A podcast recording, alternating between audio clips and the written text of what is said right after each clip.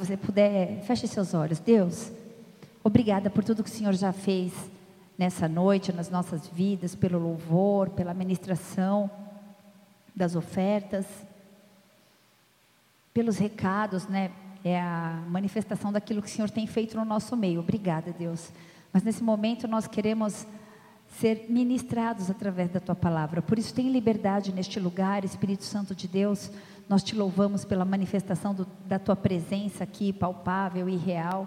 Obrigada. Fala conosco, fala com cada um de nós, que a gente possa ser edificado, curado, confrontado, transformado, renovado, para exaltar e engrandecer o teu nome. Por isso toda andação desnecessária, toda conversa paralela, tudo aquilo que vier para roubar, Senhor, a ministração da palavra, que possa ser banido deste lugar em nome de Jesus. Espírito Santo de Deus, que o Senhor possa me usar, me esvazio de mim mesma.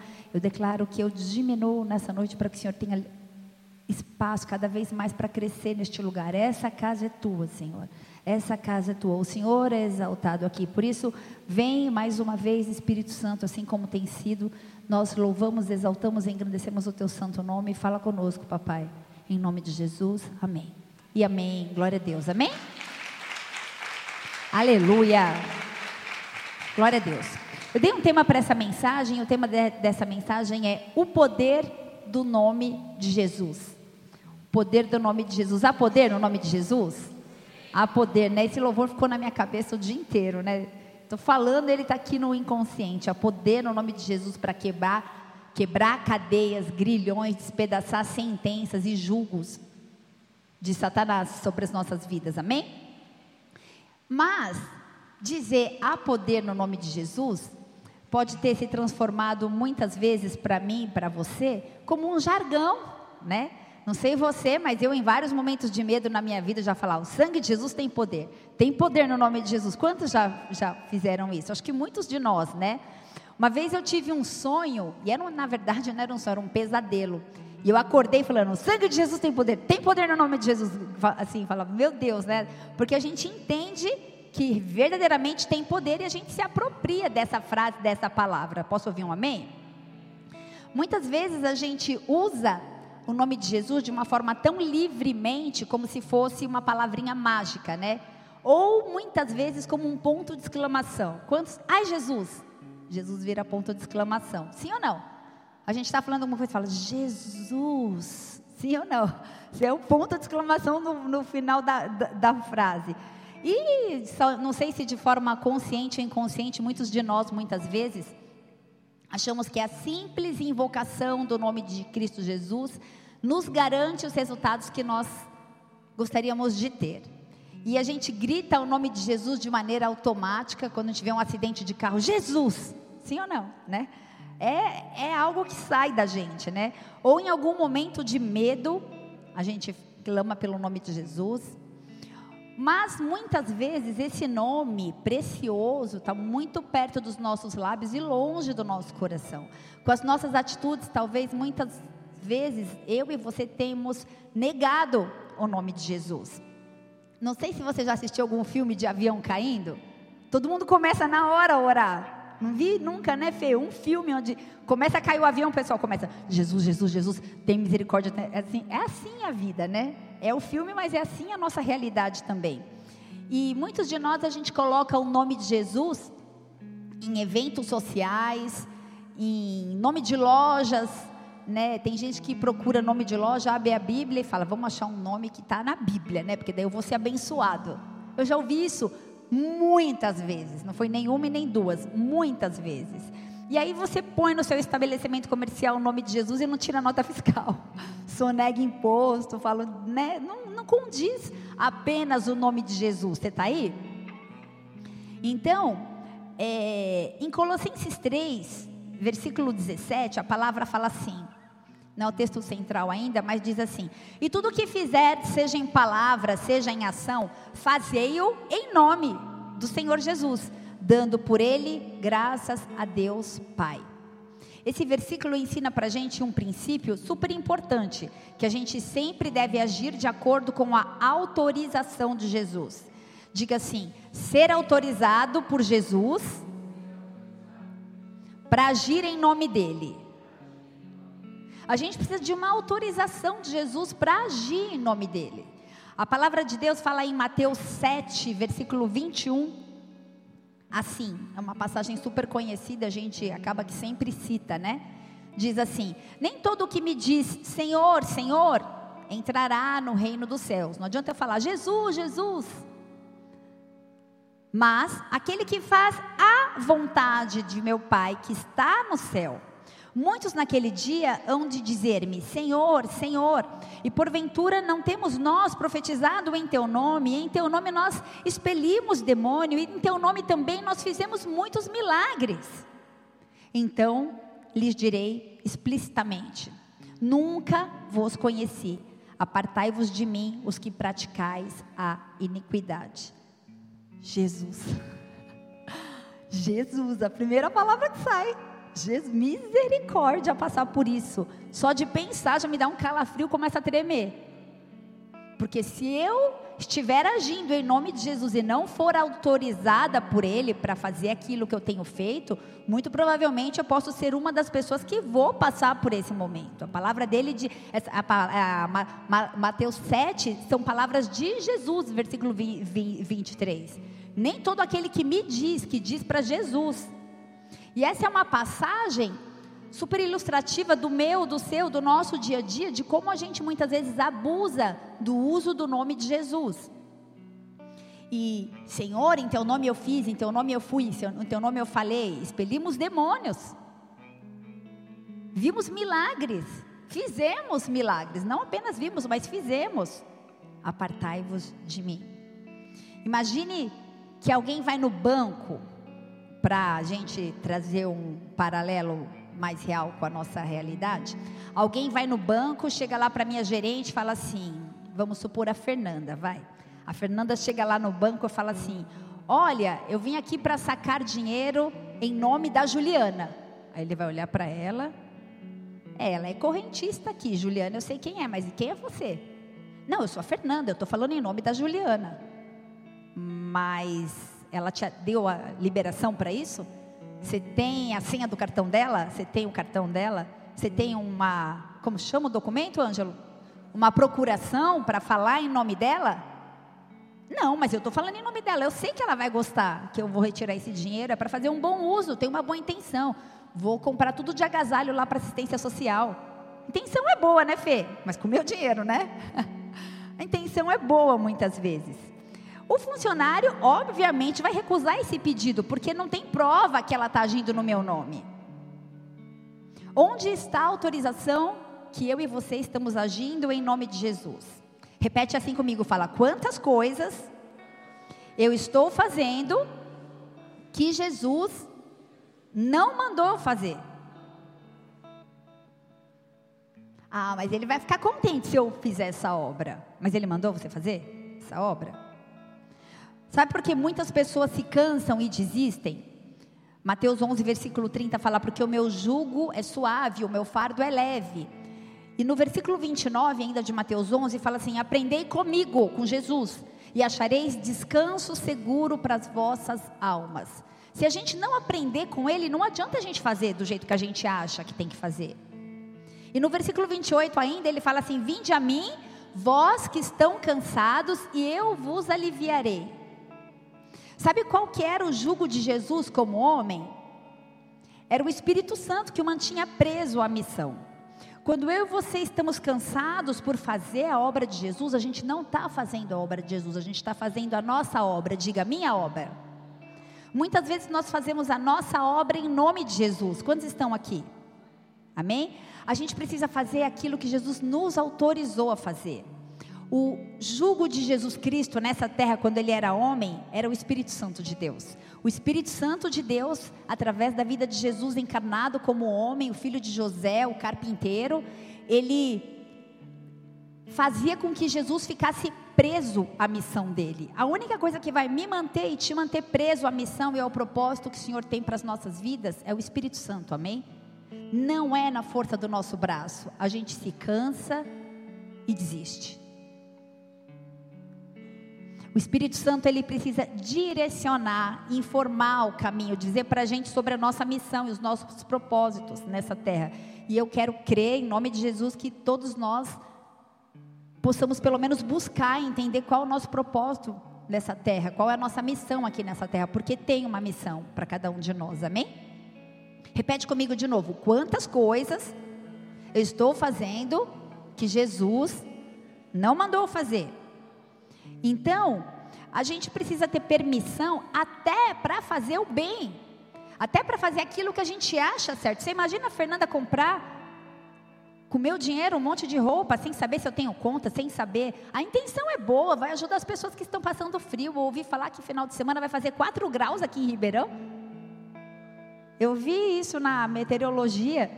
Se tirem as blusas, as botas aí do armário, né? Quem gosta, né? Mas a gente precisa ter foco para fazer apenas aquilo que o Senhor nos, nos direciona e não aquilo que a gente acha que deve ser feito. A gente mostra amor e respeito ao Senhor quando a gente obedece a palavra dele. E quando a gente obedece, a gente honra. Posso ouvir um amém? E quantas pessoas ainda hoje usam o nome de Jesus de uma maneira errada, vão ser surpreendidas no dia do juízo final. E ele vem, amém? Ele disse que veio, ele disse que, que viria, ele veio. Ele disse que vai voltar, ele vai voltar. É só uma questão da gente esperar, porque isso vai acontecer. Abra sua Bíblia no livro de Atos, capítulo 19. Eu ministrei essa palavra uma vez, faz tempo, mas eu quero trazer uma nova ótica. Atos 19, versículo 13. Eu vou contar a história de sete filhos de Seva. Eles aprenderam essa lição de uma forma meio dramática, e a gente vai ler aqui junto. E alguns judeus exorcistas ambulantes tentavam invocar o nome do Senhor Jesus sobre os que tinham espírito malignos, dizendo: Esconjuro-te, esconjuro-vos por Jesus, a quem Paulo prega. E os que faziam isso eram sete filhos de Seva, judeu, principal dos sacerdotes. Não era qualquer um. Respondendo, porém, o espírito maligno, ou seja, o próprio Satanás, o próprio demônio ali na vida daquela pessoa, disse: Conheço Jesus e bem sei quem é Paulo, mas quem é você? E saltando neles, o homem que tinha o espírito maligno e assenhorando-se de todos, pôde mais do que eles, de tal maneira que nus e feridos, peladão, feridos, fugiram daquela casa. E foi isso notório a todos que habitavam em Éfeso, tanto judeus como gregos, e caiu temor sobre todos eles, todos eles, e o nome do Senhor Jesus era engrandecido até aí por enquanto. Apóstolo Paulo, não sei se dá vontade de rir ou de chorar numa história dessa, né? A intenção dos caras era boa, eles queriam expulsar o demônio. Eles não queriam fazer macumba, eles queriam expulsar o demônio, fazer um exorcismo na vida da pessoa que estava opresso. O demônio oprime. A intenção era boa, diga, a intenção era boa. Mas o que acontece? O apóstolo, deixa eu fazer um pano de fundo aqui. O apóstolo Paulo, um servo de Deus, todos nós conhecemos, meu irmão, seu irmão, nosso irmão, ele foi escolhido pra, por Deus para ele propagar, para ele disseminar, para ele promulgar o evangelho de Jesus aqui nessa terra. E a forma que ele fez isso, para a época, foi sobrenatural, porque ele pregou para a Ásia sem Facebook, sem redes sociais, sem e-mail marketing. Ontem a gente teve uma reunião do Ministério de Comunicação buscando estratégias para a gente propagar o nome de Jesus, para que mais pessoas possam conhecer o nome dele. Mas o apóstolo Paulo fez isso de uma forma sobrenatural na igreja neotestamentária. E em Atos 19, versículo 11, diz que Paulo operava milagres. Ele foi ele recebeu da parte de Deus um poder sobrenatural para operar milagres. Tanto é que em 1 Coríntios ele mesmo fala sobre os dons do Espírito e ele fala operação de milagres. Porque ele aprendeu, 1 Coríntios 9, não preciso colocar não. É, ele falou sobre operação de, de, de, de, milagres. Então, qual que é o contexto dessa história? Ele estava falando de algo que ele estava vivendo. Era a terceira viagem missionária de Paulo. Ele estava na cidade de Éfeso, na Ásia Menor. Ele estava ministrando lá há dois anos. Éfeso foi um centro de treinamento para Paulo, foi escola de Paulo, porque em meio a grandes lutas espirituais, Grandes sermões foram pregados naquela cidade e esses sermões deram origem ao livro de Efésios, que a gente lê hoje em dia, amém? Que é um manual de batalha espiritual para mim e para você, né? Os intercessores que o digam.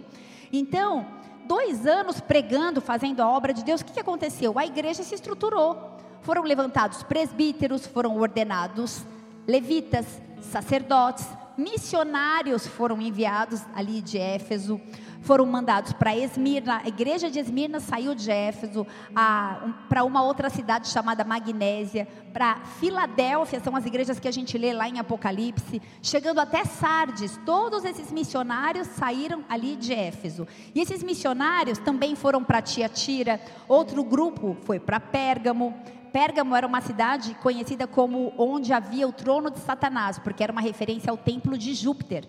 Ou seja, havia um treinamento de batalha espiritual. Vocês estão comigo? Diga assim: a obra estava sendo feita. E Deus disse: ide. Amém? Amém. Não estava repetir, mas tudo bem. Jesus disse: ide. Vai, prega o evangelho. Essa é uma das nossas missões e propósito nessa terra. Mas no versículo 10 de Atos 19, fala dois anos naquele local. Dois anos na, na, naquele local, deu tempo de acontecer muita salvação. Diga glória a Deus. Havia poder, versículo 11, havia unção, havia milagres. Versículo 12 diz que os lenços de Paulo, as túnicas, a roupa, a veste dele, curava enfermos. As doenças deixavam, os espíritos saíam. As doenças iam embora, os espíritos imundos iam embora. Havia sobrenaturalidade, havia poder na, na, na, naquele lugar, amém? E é importante também, eu estou te trazendo um contexto histórico e espiritual, mas te trazer um contexto econômico também. Éfeso, sem falar de Éfeso é uma batalha, mas a cidade de Éfeso era uma cidade importante da Ásia Menor, porque ela desempenhou um papel muito grande na expansão do cristianismo nos primeiros anos, como eu acabei de falar, por todas as igrejas, mas também era uma rota de um rio chamado, não sei se eu vou, se eu vou falar certo, Caister, Caister, tem um acento aqui, que era um porto comercial que estava prosperando muito ali na, na, na cidade de Éfeso, ou seja, a galera tinha grana, o comércio estava indo bem, obrigada. A cidade de Éfeso estava sob o domínio de Roma e chegou a ser a quarta maior cidade do mundo. E era nesse lugar que estava inserido o apóstolo Paulo pregando o evangelho de Deus. Vocês estão aí? Pregar um evangelho que liberta, pregar um evangelho que cura, pregar um evangelho que salva, pregar o evangelho da verdade, trabalhar em, em prol do reino é batalha. Hoje o Du foi usado quando falou: oh, hoje é dia de batalha. Eu creio que hoje é dia de batalha, mais uma vez seja em Éfeso ou seja em Ribeirão Preto, amém? O inimigo ele se levanta, sabe para quê? Matar, roubar, destruir. O inimigo ele se, ele se levanta para me paralisar, para te paralisar, para nos desanimar, para nos aprisionar. Ele quer trazer a sensação para as nossas vidas de um fardo pesado, de um jugo que não é o de Jesus que é leve e suave, Ai, não aguento, eu quero, quero ir na igreja, não quero saber de servir. Quero saber de ministério. Está tudo errado se você estiver pensando assim. Ou você está fazendo a tua obra, porque o fardo de Jesus é leve. Fazer e cumprir os propósitos de Deus nessa terra é fácil, é simples, não é pesado. Deus tinha um propósito para Paulo em Éfeso. Amém? Deus tem um propósito para você em Ribeirão Preto. Esse foi um período que o Espírito Santo de Deus agiu grandiosamente, apesar de todas as lutas espirituais que o apóstolo Paulo enfrentou ali naquela terra. Visitantes chegavam, era um local de, de acesso do porto, de um porto, né? É, é, hoje a gente tem o um aeroporto em Ribeirão. A gente, um porto é onde chega e sai mercadoria, pessoas influentes todo momento. Visitantes chegavam, eles traziam as suas dores, as suas necessidades, eles acabavam indo visitar o grande templo lá em Éfeso, onde existia um homem que pregava e com a sua roupa trazia cura. Às vezes eu não queria nem saber do nome de Jesus, mas eu queria ser curado daquela dor, então vou lá naquela igreja. Quantas vezes a gente não age assim? Ali tem poder, lá que eu vou. Eu nem sei quem é Jesus que estão pregando, eu quero é ser curado. E tudo bem, porque a gente pode chegar com um propósito, mas nós somos transformados, amém? E naquela cidade, em Éfeso, havia cura, havia libertação, havia restauração. Eu não sei como você chegou aqui nessa noite, se você está em um estado terminal, como muitos chegavam naquela igreja, talvez terminal emocionalmente, espiritualmente, fisicamente. Eu não sei como você tem chegado até aqui, mas eu quero te dizer que tem cura nesse lugar, amém? É importante que a gente creia em milagres, que eles ainda existem, que não é coisa do, não foi coisa do nosso passado. Diga assim: o meu milagre vai chegar. Mas isso você precisa crer. Em nome de Jesus, creia nisso que você está dizendo. O teu milagre vai chegar. Sabe aquele teu impossível, aquilo que você acha que não vai mais acontecer, que não está tempo, que você está velho demais, que já passou o teu tempo? O teu milagre vai chegar, porque a missão e o propósito do Senhor na sua vida ainda não passaram. Amém? Porém, todavia, contudo, só no versículo 13, a gente, coloca para mim o versículo 13 de Atos. E alguns judeus exorcistas, alguns judeus exorcistas tentaram invocar o nome de Jesus sobre processos de imundos malignos, dizendo: Esconjuro-vos por Jesus a quem Paulo prega. O nome de Jesus ele tem poder, mas eles queriam usar esse nome, apesar da, do bom propósito, para libertar pessoas, mas Deus mandou eles fazerem isso. Não foi qualquer pessoa, foi foram, na verdade, sete filhos de Seva. Quem era Seva? Um sumo sacerdote. Então a gente pode observar aqui que coisas perigosas podem acontecer com filhos de ministros. Filho de pastor não é pastorzinho, filho de levita não é levitinha. Amém? Filho de peixe é peixinho. Mas filho de crente não é crentinho. Posso ouvir um amém? Então, coisas perigosas podem acontecer com filhos de ministros sem poder e sem autoridade espiritual. Estar na casa de Deus pode fazer com que a gente se acostume com esse ambiente e a gente não valorize mais aquilo que é santo. O fato de serem filhos de sacerdote não dava autoridade para eles contra os espíritos malignos. No versículo 14 diz que eles estavam cheios de superstições. Os sete avançaram contra os poceiros. Dois ficaram sem vestes, pelados, e cinco fugiram. Que vergonha! No versículo 15, os espíritos malignos falaram. Quem estava falando aqui era o próprio diabo, o próprio demônio que estava naquela pessoa. Conheço Jesus, sei quem é Paulo, mas quem é você?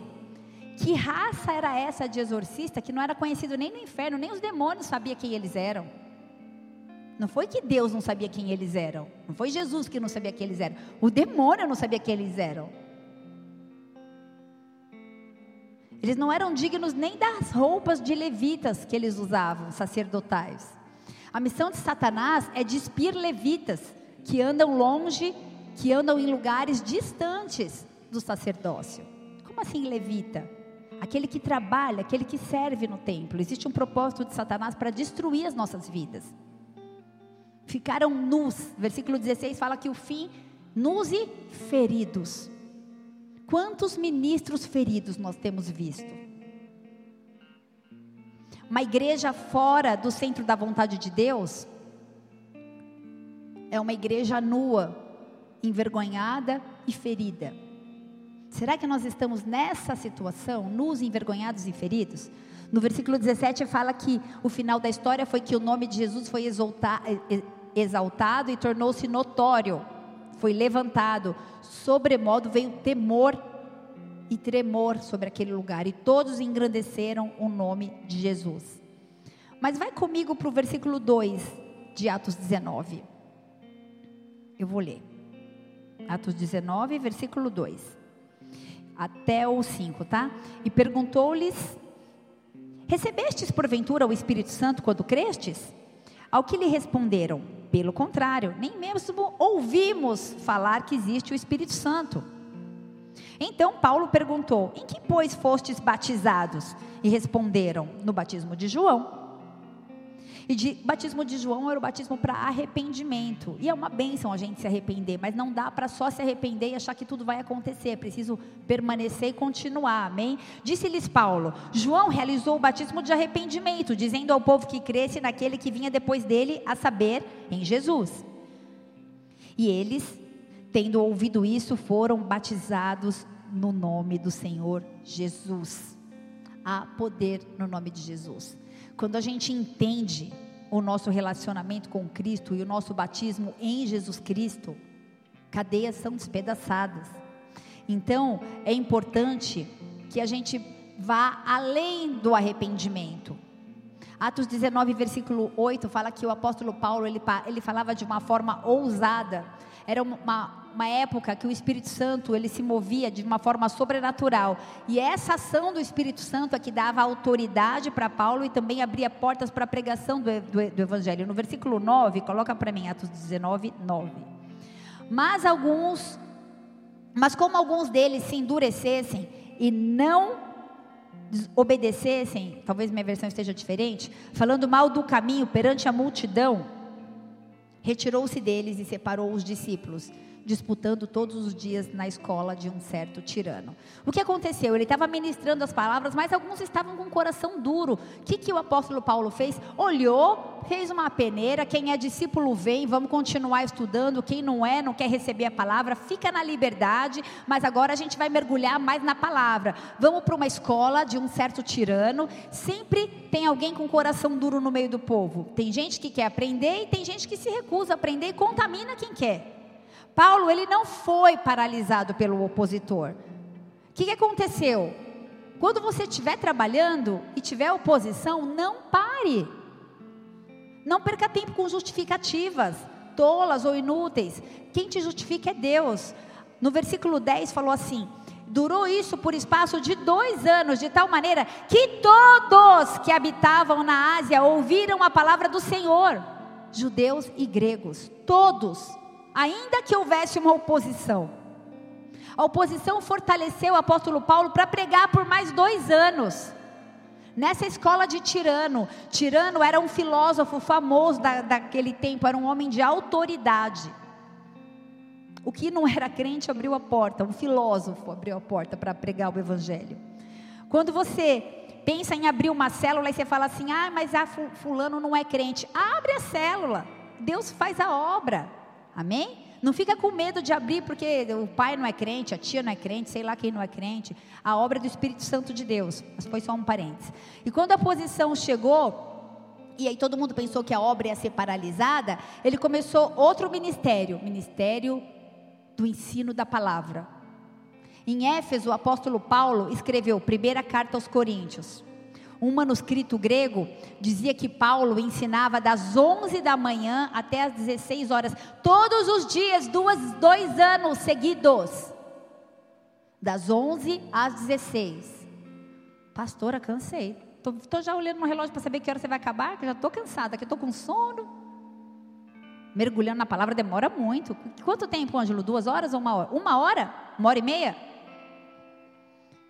Uma cidade idólatra, Éfeso, como a nossa, Ribeirão Preto, onde eles criam idolatria.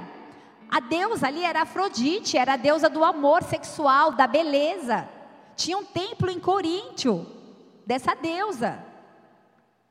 Exercia poder e influência também ali em Éfeso. Porque tinham muitas prostitutas de Éfeso, prostitutas templais que trabalhavam na igreja, na igreja, na cidade de, de Coríntios. Artemis, uma deusa da fertilidade. Eles acreditavam que pedisse uma boa hora, um bom parto para essa deusa ia dar tudo certo. Isso virou as sete maravilhas do mundo, a estátua que tinha lá. A imagem dela tinha múltiplos seios, era conhecida também como Diana, a rainha dos, dos Efésios. Você está aí? Entre outros deuses. Hoje nós vivemos em uma cidade idólatra. O nosso patrono aqui é São Sebastião, que no sincretismo é Oxóssi, que se alimenta de cerveja, que vai no terreiro de macumba, joga a cerveja no chão, ele lambe o chão. Ai, mas uma cervejinha não pega nada, pastora. Para, aí já não estou gostando. Joga para o demônio a cerveja para você ver o que ele faz. E nessa cidade, no centro da cidade, tem um bar lá do inferno chamado Pinguim. Que vem gente do mundo inteiro lá no centro, do, no ponto zero da, da, da nossa cidade. Foi o primeiro prostíbulo do Brasil. A nossa terra é uma terra de treta, de batalha. A gente precisa entender o contexto espiritual que a gente está inserido. Vai lá para ver se tem cadeira vazia.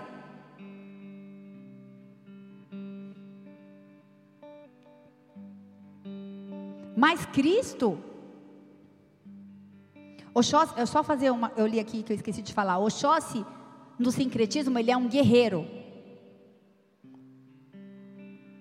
E o termo mais usado pela mulherada na cidade hoje é: vamos sair à caça. De homem. Amada, se você é uma mulher de Deus, espera que você vai ser encontrada. Espera, confia. Não se renda à cultura do tempo que nós estamos vivendo, amém? A mesma luta que o apóstolo Paulo teve lá em Éfeso, a gente está tendo hoje aqui em Ribeirão Preto. Não desista, não desanime. A nossa luta não é contra a carne ou sangue, inclusive ele aprendeu isso lá nessa cidade, aí ele escreveu a carta. A nossa, aí ele escreveu a carta para os Efésios. A nossa luta não é contra a carne ou sangue. Nessa cidade ele teve discernimento, ele falou: estou dando soco em ponta de faca. Você está aí? Atos 19, versículo 11.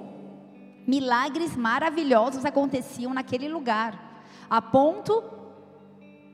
Você teria coragem de, de, de ir atrás de alguém que te passasse com um lenço e falasse que ia ser curada? Talvez eu e você hoje, num tempo que nós estamos vivendo como igreja, ia sair das nossos lábios charlatão. Mas é bíblico.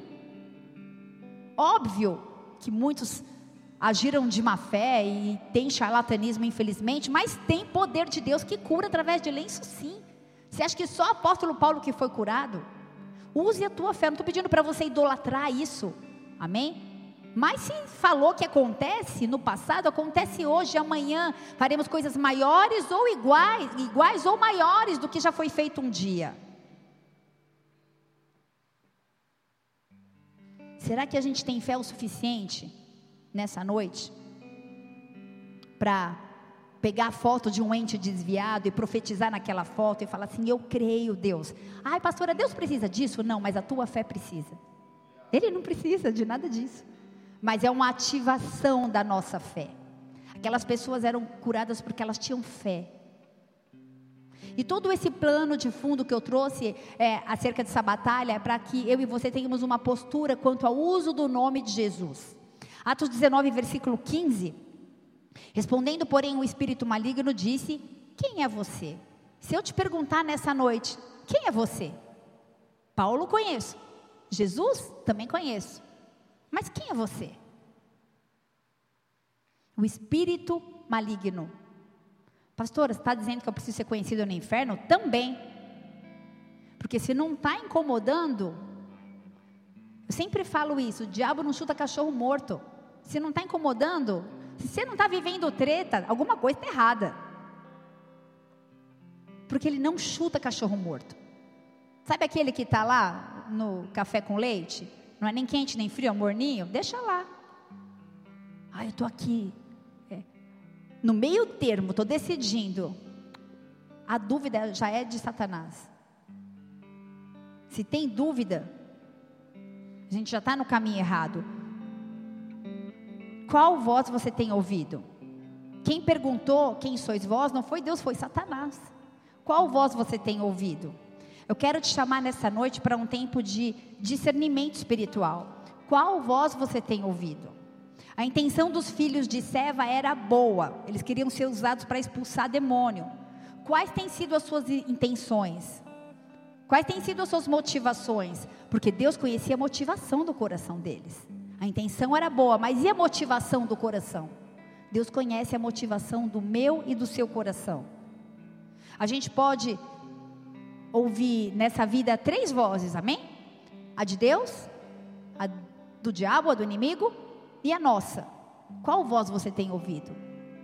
Ah, eu quero é ser feliz, então você vai ouvir com certeza a sua. Mas a palavra de Deus diz que o coração do homem é enganoso e que os pensamentos dele são mais altos que os nossos, e ele sabe os desígnios que, eles têm, que ele tem para mim e para você. Por isso não é tempo de ouvir a voz do inimigo, nem a sua, na verdade é de Deus. Ai, pastor, eu tento, mas parece que eu não ouço. Busca. Buscar-me-eis e me encontrareis.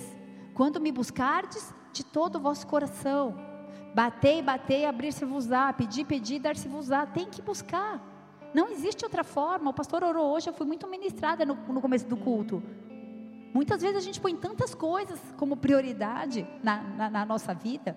Aqui não tem Talvez tenha um ou outro desempregado, mas a grande maioria trabalha e muito, tem muitas atividades. Eu não estou pedindo para você abandonar tudo e ficar orando o dia inteiro. Mas qual é a tua prioridade? O que é mais importante para você? Será que a gente pode acabar a nossa vida envergonhado por estarmos ouvindo a voz errada? No final da história, todo mundo pelado e ferido. Eu quero que essa passagem, na verdade, te faça meditar a respeito da sua própria vida. Consagre-se ao Senhor, porque os, os demônios também precisam saber quem você é. Quem vive no erro não pode expulsar o autor do erro. Ele provavelmente vai ter autoridade e legalidade para agir na sua casa, na sua vida, na sua família e dos seus filhos também. Aquele que é de Jesus obedece os seus mandamentos, não tem legalidades, não vai ouvir, não vai viver nenhum tipo de ataque de origem satânica. Ataques apenas permissivos. Amém? Diga ataques permissivos. Jó. Quem conhece a história de Jó? Jó 1, versículo 8. Algumas pessoas podem estar pensando, pastora, que loucura é essa? Eu aceitei Jesus, eu sou batizado, eu sou selado pelo Espírito Santo. Meu nome está escrito no livro da vida, teve festa no céu. Lógico que eu sou conhecido no céu e não no inferno. Jó 1, versículo 8: E disse o Senhor a Satanás: Observa o meu servo Jó, porque ninguém há na terra semelhante a ele, homem sincero, reto e temente a Deus, e que se desvia do mal. Aí você poderia me dizer, até aí tudo bem, porque quem está falando é Deus, né? Ele é conhecido por Deus. E no versículo seguinte, versículo 10, fala assim: Então respondeu Satanás, porventura, teme Jó a Deus por acaso, debalde? Ele, ele teme ao Senhor por acaso? Não foi o Senhor que cercou ele de bens, a casa dele tudo quanto ele tem, a obra das mãos abençoastes e o gado dele está aumentando nessa terra? Ou seja, Satanás falou para Deus: claro que ele te serve e te obedece. Ele é rico, ele tem tudo. Satanás deu testemunho de Jó. Será que Satanás pode dar testemunho acerca da e da sua vida? Essa é a prova que Jó era conhecido tanto no céu quanto no inferno. Jó 1 fala que ele era um homem íntegro, reto, temente a Deus, justo, bom, que se desviava do mal. Ele tinha dez filhos no versículo 2, ele era rico, ele não dependia da força do braço dele. Ele entendia o poder da gratidão, ele entendia o poder da adoração, ele temia Deus. No versículo 5 diz que ele se levantava de madrugada para oferecer holocaustos pela vida dos seus filhos. Dez filhos, holocaustos. Ele matava dez bezerros, eu não sei o que ele apresentava diante do altar de Deus. Gratidão, adoração, todos os dias, por tudo que ele vinha vivendo. Às vezes a gente está caminhando por um caminho certinho, a gente está fazendo, eu estou fazendo tudo certinho, eu estou em santidade, mas havendo ataque ainda. Os ataques não têm a ver com quão santo você é, amém? Se você está vivendo ataque, isso não quer dizer que você está em pecado, não necessariamente. Posso ouvir um amém? As lutas, as provações que Jó passou, ele perdeu quase tudo, só não perdeu a vida. Ele perdeu os bois, 500 juntas, 7 mil ovelhas. Eu fiz questão de pôr a quantidade para a gente ter uma noção.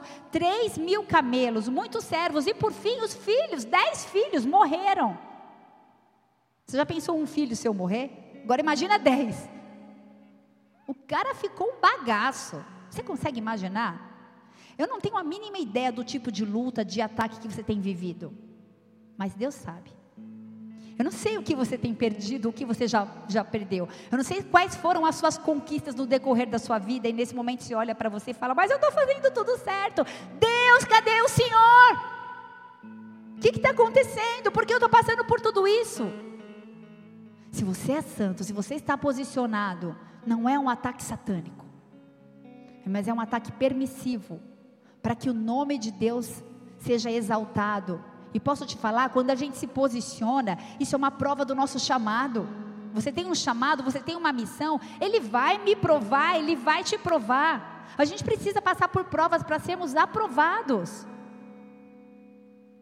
Todo ataque tem um propósito, seja no teu caráter, na tua maturidade, na sua constituição. Diga, Deus está no controle.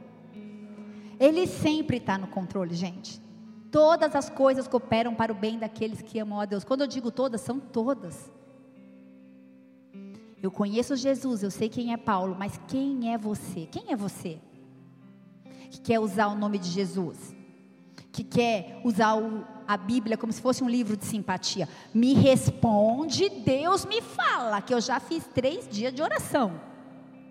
Quem nós achamos que somos para colocar o dedo na cara do Senhor e pôr ele na parede pedindo respostas? O tempo é dele, ele age do jeito que ele quiser, da forma que ele quiser e quando ele quiser. Posso ouvir um amém? Não é mágica, não é um estalar de dedos. Aqueles filhos do sacerdote olharam para Paulo fazendo poder, exercendo milagres, vendo o poder de Deus, falaram: Eu também quero.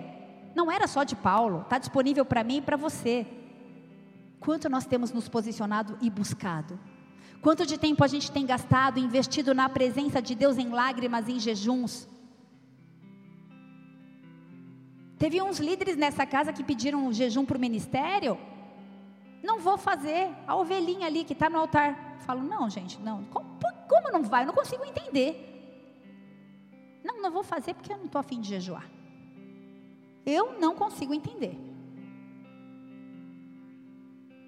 A nossa intenção pode ser muito boa muitas vezes, mas será que a gente está agindo como os filhos de Seva? E os propósitos dos filhos de Seva eram muito diferentes dos propósitos de, de Paulo. Resultado: vergonha e humilhação. Para uma pessoa ser usada por Jesus, ela deve ser aprovada por Jesus, ela deve ser consagrada, deve estar em comunhão.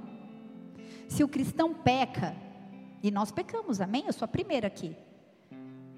E não se arrepende, a gente fica nas mãos do inimigo. A minha vida é um constante pedir perdão. Porque eu, eu peco o dia inteiro. Eu falho todos os momentos. Falo, Deus, eu não queria ser assim. Eu estou fazendo terapia porque eu adotei um filho e assistência social exigiu, mas nada contra terapia, mas é só um comentário. E aí eu estava conversando e, e, aí ela falou assim, mas você não se cobra demais? Ela não é cristã, né? Ela falou, você não se cobra demais de acertar tudo? Eu falei, não, não.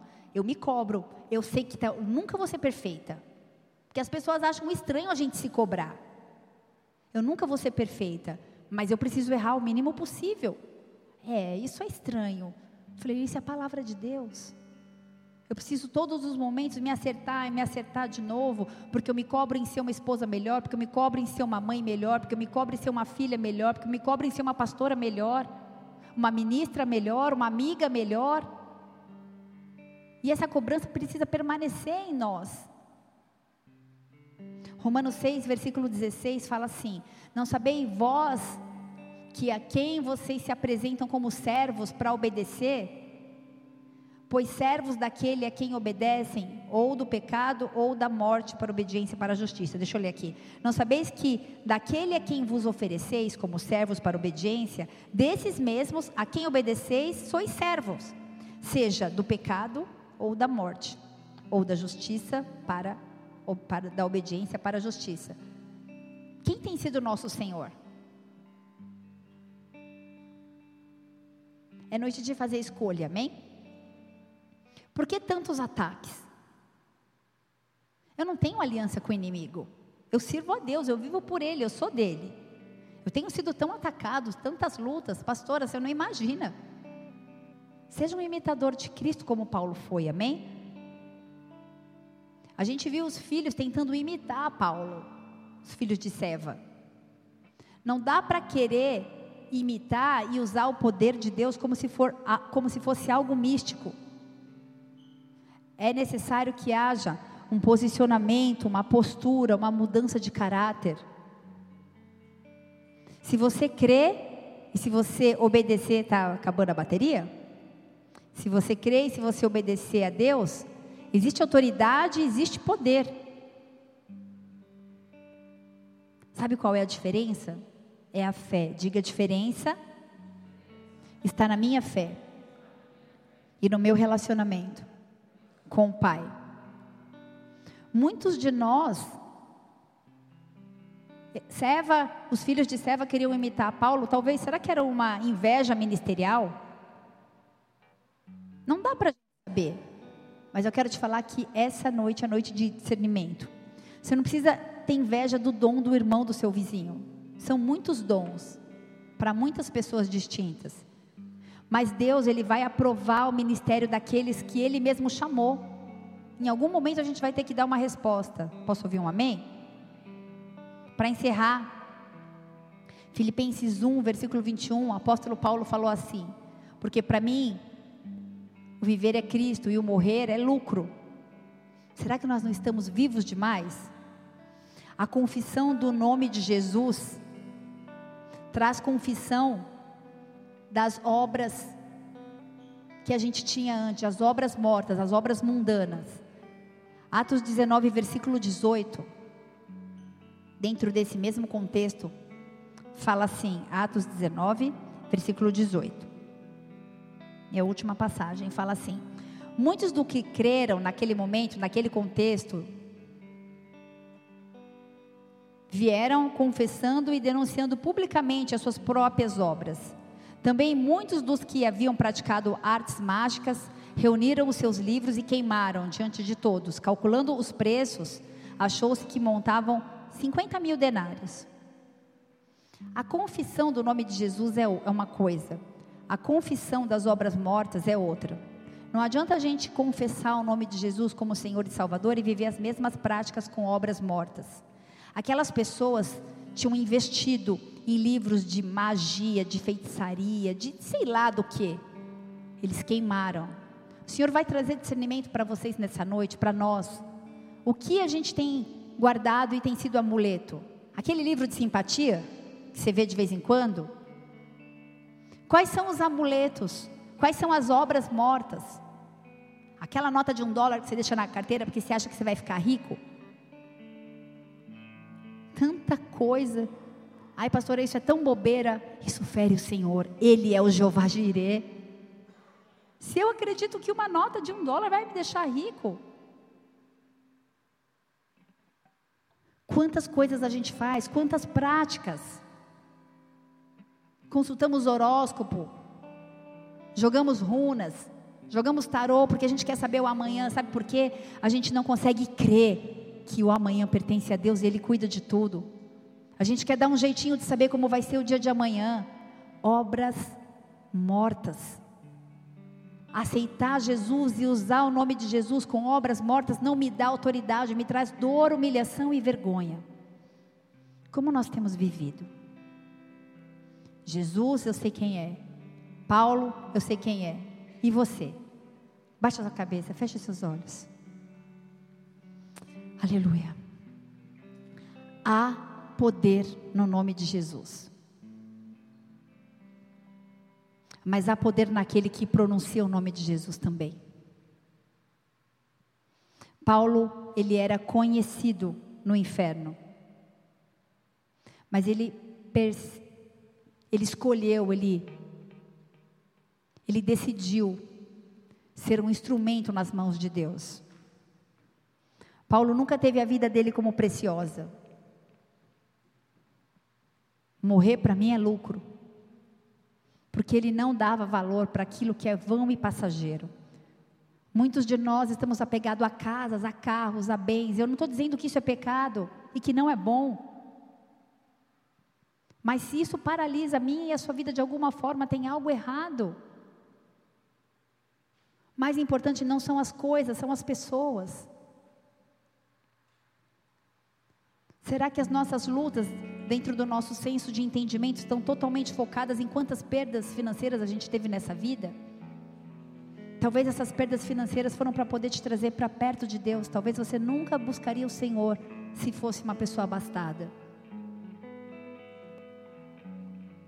Você tem se colocado a serviço de Deus?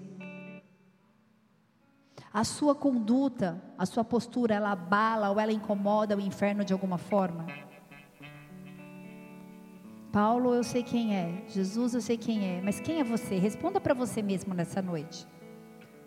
O inimigo está acoado na sua vida ou ele tem te acoado? A palavra de Deus diz que no nome dele nós temos poder e autoridade para pisar na cabeça de serpentes e escorpiões. Eu não sei quais são os escorpiões nem as serpentes que têm assolado a tua vida, mas eu quero declarar na autoridade do nome de Jesus, você tem autoridade para pisar sobre a cabeça de serpente e de escorpião. Ele tem te separado para você avançar, para você ser colocado em lugares altos, para você viver milagres em uma cidade idólatra e apostatada de uma fé e ver milagre, prodígio e sobrenatural, ainda que haja oposição, ainda que haja divisão, ainda que haja contenda. Permaneça, persevere em quem você tem crido. Ele tem esperado de nós uma postura, um posicionamento de quem verdadeiramente quer assumir um papel de filho e de filha, de um guerreiro, de uma guerreira, de um valente. As batalhas virão, os levantes virão, mas eles passarão no final da história de Jó, no capítulo 42, foi que ele teve uma porção dobrada de tudo que ele perdeu. E eu não quero te, não quero ministrar isso para trazer a você nenhum tipo de indução a uma barganha, que você vai ter tudo dobrado. Talvez tenha, talvez não. Mas é isso que te importa? Existe um propósito para o levante, para a contenda, para os ataques. E o propósito dele é te trazer para mais perto do Pai. A gente vai terminar esse culto adorando o Senhor. Eu queria que você investisse alguns minutinhos para orar pela sua própria vida, para orar por você, pela orar pela sua missão, pela sua visão, pelo seu propósito, por quanto você é conhecido no céu e no inferno. Pastor, eu não quero ser conhecido no inferno. Mas quando Satanás entra na minha casa para trazer dor, divisão, contenda, eu sou a primeira que me levanta e fala: Que não, Satanás. Você veio por um caminho, você vai voltar por sete, porque essa casa tem a marca do sangue do Cordeiro. Essa casa vive debaixo da palavra e do poder do nome de Jesus Cristo. Você precisa guerrear. Deus nos chama para intercedermos diante de Satanás contra toda assolação contra as nossas vidas, contra os nossos amados. Existem pessoas que estão esperando pela nossa oração. Se levante como um guerreiro, como uma guerreira. Essa é uma noite de libertação. Cadeias serão quebradas, despedaçadas, seja emocional, seja espiritual. Eu repreendo o espírito de morte na autoridade do nome de Jesus Cristo neste lugar. Pensamentos de suicídio, pensamentos de desistir de tudo e de fugir Adora o Senhor. És adorado aqui, Jesus. Talvez os nossos olhos não possam contemplar, mas a nossa fé pode. Eu declaro sobre a autoridade do nome de Jesus Cristo um tempo novo para cada um de nós que ativamos a nossa fé em Cristo Jesus e apresentamos diante do altar dele uma confissão de arrependimento pelas obras mortas em nome de Jesus, amém? Se você está aqui nessa noite nos visitando, ou talvez caminhando conosco algum tempo, e ainda não teve a oportunidade de confessar, porque a palavra de Deus diz que com a nossa boca a gente confessa para salvação, amém? Se a gente confessar os nossos pecados diante de um Pai, nós somos perdoados e restaurados. E esse é o momento, se você deseja fazer isso comigo, se você puder, levante sua mão o mais alto que você puder e declare: Pai, Pai. Na autoridade do nome de Jesus. Na autoridade do nome de Jesus. Eu olho para mim mesmo. Eu olho para mim mesmo. Através da cruz. Através da cruz. A poder, através do poder do seu nome. Através do poder do seu nome. E eu peço perdão. Eu peço perdão. Por todo o misticismo. Por todo o misticismo. Por toda a atitude. Por toda a atitude que eu tenha tido. Que eu tenha tido. De forma consciente. De forma consciente. Ou de forma inconsciente. Ou de forma inconsciente. Que tenha ferido a tua santidade. Que tenha ferido a sua santidade. Eu te peço perdão. Eu te peço perdão. Porque eu eu não criei Porque eu não criei em ti em ti. quando passava por provações, Quando passava por quando provações, passava por lutas. Quando passava por lutas. Eu pensei em desistir. Eu pensei em desistir. Muitas vezes eu esbravejei contra o Senhor, Muitas vezes eu esbravejei contra o Senhor. mas eu quero declarar Mas eu quero declarar em nome de Jesus, Em nome de que eu me Jesus, arrependo que eu me e arrependo te peço perdão, te peço perdão, porque eu sei porque eu que sei o Senhor me ama tanto, que o Senhor me ama que tanto, usou dessas maneiras, que usou dessas dessas provações, provações, para me trazer para perto de para me Ti. trazer para perto de E ti. eu te agradeço. Eu te agradeço. Em nome de Jesus. Em nome de Jesus. Eu quero declarar, Eu quero que eu declarar creio que eu creio que Jesus Cristo, que Jesus Cristo é o Filho de Deus, é o Filho de Deus que morreu, que morreu, mas ressuscitou, mas ressuscitou ao terceiro dia ao terceiro dia e vivo está. e vivo está. Ele ascendeu aos céus, aos mas céus, ele vai voltar. Mas ele vai voltar. Ele disse que vai voltar. Ele que vai E ele voltar. vai voltar. E ele vai para voltar. buscar, Pra buscar a sua noiva, a sua noiva gloriosa, gloriosa, imaculada. imaculada. E eu sou sua noiva. Sou sua Por noiva. isso, em nome de Jesus, Por nome de santifica Jesus, as minhas vestes. santifica as minhas lava as vestes. minhas vestes. Lava as minhas que elas vestes. sejam brancas como a neve. Eu te como a peço neve. perdão, Eu te peço por todas as vezes por todas as que as vezes minhas intenções, não foram aprovadas pelo Senhor. aprovadas por todas pelo as vezes Senhor. que eu agi Por todas as vezes que eu agi motivado motivado por mim mesmo. por mim mesmo. E eu declaro, Eu declaro, em nome de Jesus, em nome de que eu Jesus, sou, eu sou esse homem, que eu sou esse que eu sou essa mulher sou essa que vai viver um tempo novo tempo diante novo do teu altar, diante do porque altar, declaro porque eu declaro que eu sei, que eu sei em quem eu tenho crido, quem eu tenho em crido, nome de Jesus. em nome de Jesus. Escreve meu nome, Escreve meu nome. no livro da vida, no livro da vida, marca minha história, marca minha história, muda minha sorte, muda minha sorte. em nome de Jesus. Pai, sela pessoas nessa noite que com fé, Senhor, com o coração em lágrimas quebrantados, crendo no poder que há no teu nome no teu sobrenatural, se renderam diante desse altar, Pai. E na autoridade que o Senhor tem concedido sobre a minha vida, no poder que há, no nome de Jesus, eu declaro e libero sobre essa igreja, sobre essa casa, um tempo novo, mesmo diante a oposição, mesmo diante ao falatório, mesmo diante a todas as estratégias de Satanás, você vai andar e perseverar e vai ser exaltado em nome de Jesus, para a glória dele, para o nome dele. Se você crê nisso, dê uma salva de palmas bem forte. Aleluia.